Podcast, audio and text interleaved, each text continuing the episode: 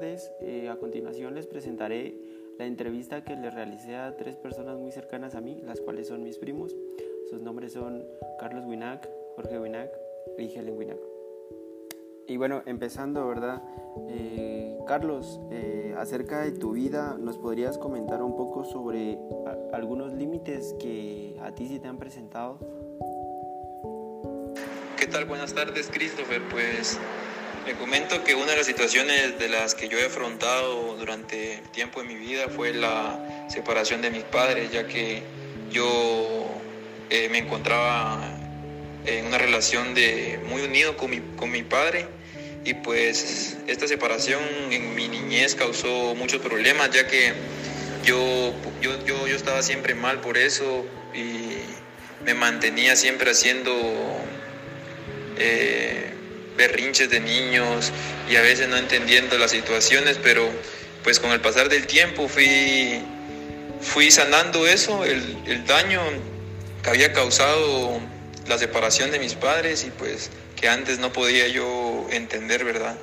Pero hoy en día yo me encuentro sano y ya sané todo, lo, todo ese odio y todo ese rencor que tenía hacia mi padre. Bueno, muchas gracias Carlos. Eh, también acerca de los desafíos, ¿cuál sería el desafío más grande que a ti se te ha presentado en la vida?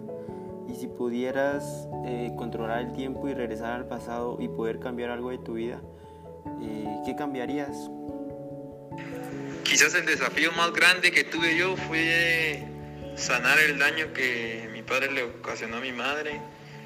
Y pues si podría regresar al pasado, sería quizás no, no permitir de que, que las cosas hubieran pasado de esa manera y poder hacer lo posible para que ellos nunca se hubieran separado y pues que hoy en día estuviéramos juntos.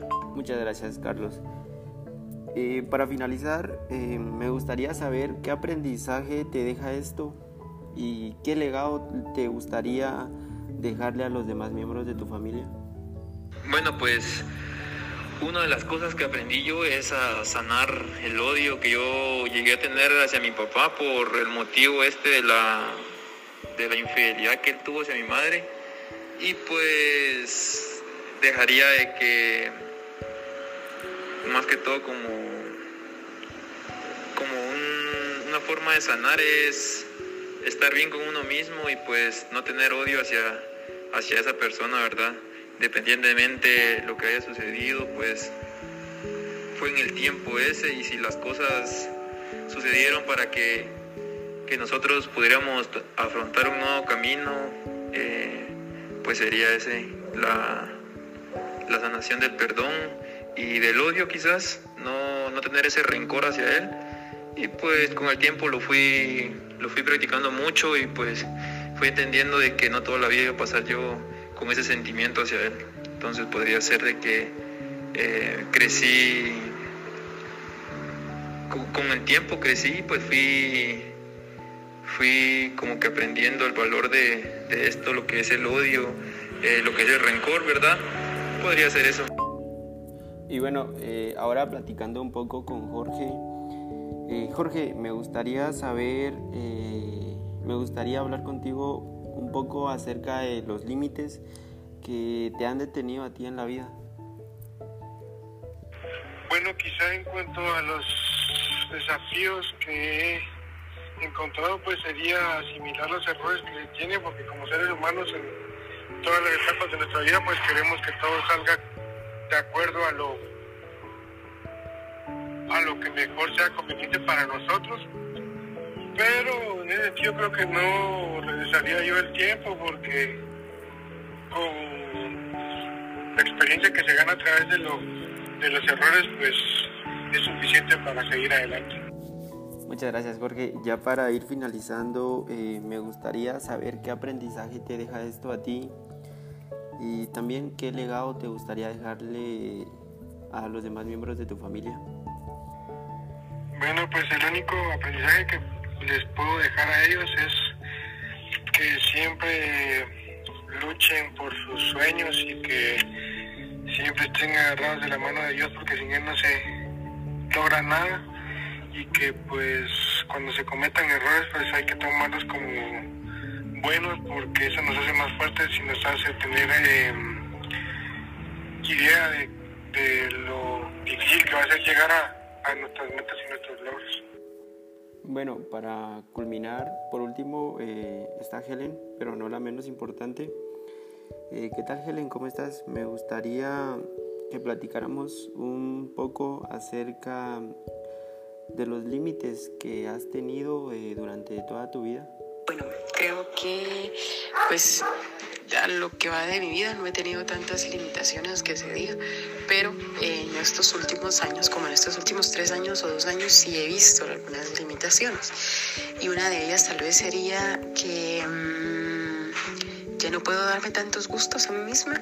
Por ejemplo, que no puedo ir al gimnasio, no puedo decir, ay, me quiero comprar esto, me lo voy a comprar, y así. O sea, tal vez pienso que he tenido limitaciones, pero de mí misma para mí, ¿ya? sí, sí, sí, sí te entendemos, claro que sí.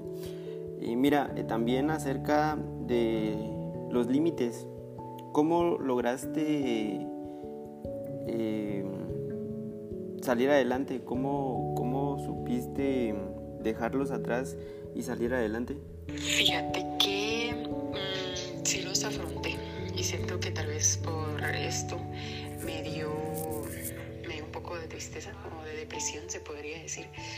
Pero eh, ya siento que sí los he superado poco a poco o los estoy superando porque ya estoy mejor y también porque ya, ya estoy velando por mí misma, pues o sea, ya no me tiré tanto para el tigre, se podría decir, sino que agarré más conciencia sobre mí, sobre mi persona, sobre el valor que tengo y que es, o sea, yo soy la única persona que puede salvarme a mí misma o que yo dependo de mí, pues.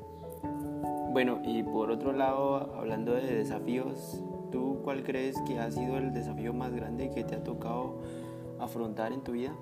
Um, creo que tal vez fue mi operación, mi operación que salió mal, porque estuve como entre la vida y la muerte, se podría decir, porque perdí la conciencia, perdí un montón de sangre. Muchas gracias, Helen. Eh, para culminar, eh, me gustaría decir una pequeña reflexión y es acerca de la unidad. Y bueno, creo que no todas las personas tenemos una vida perfecta como, como muchas, muchos creen. Que cuando hay un obstáculo en nuestra meta hay que pasarlo de una u otra manera. Así la decisión sea la que queramos o la que no.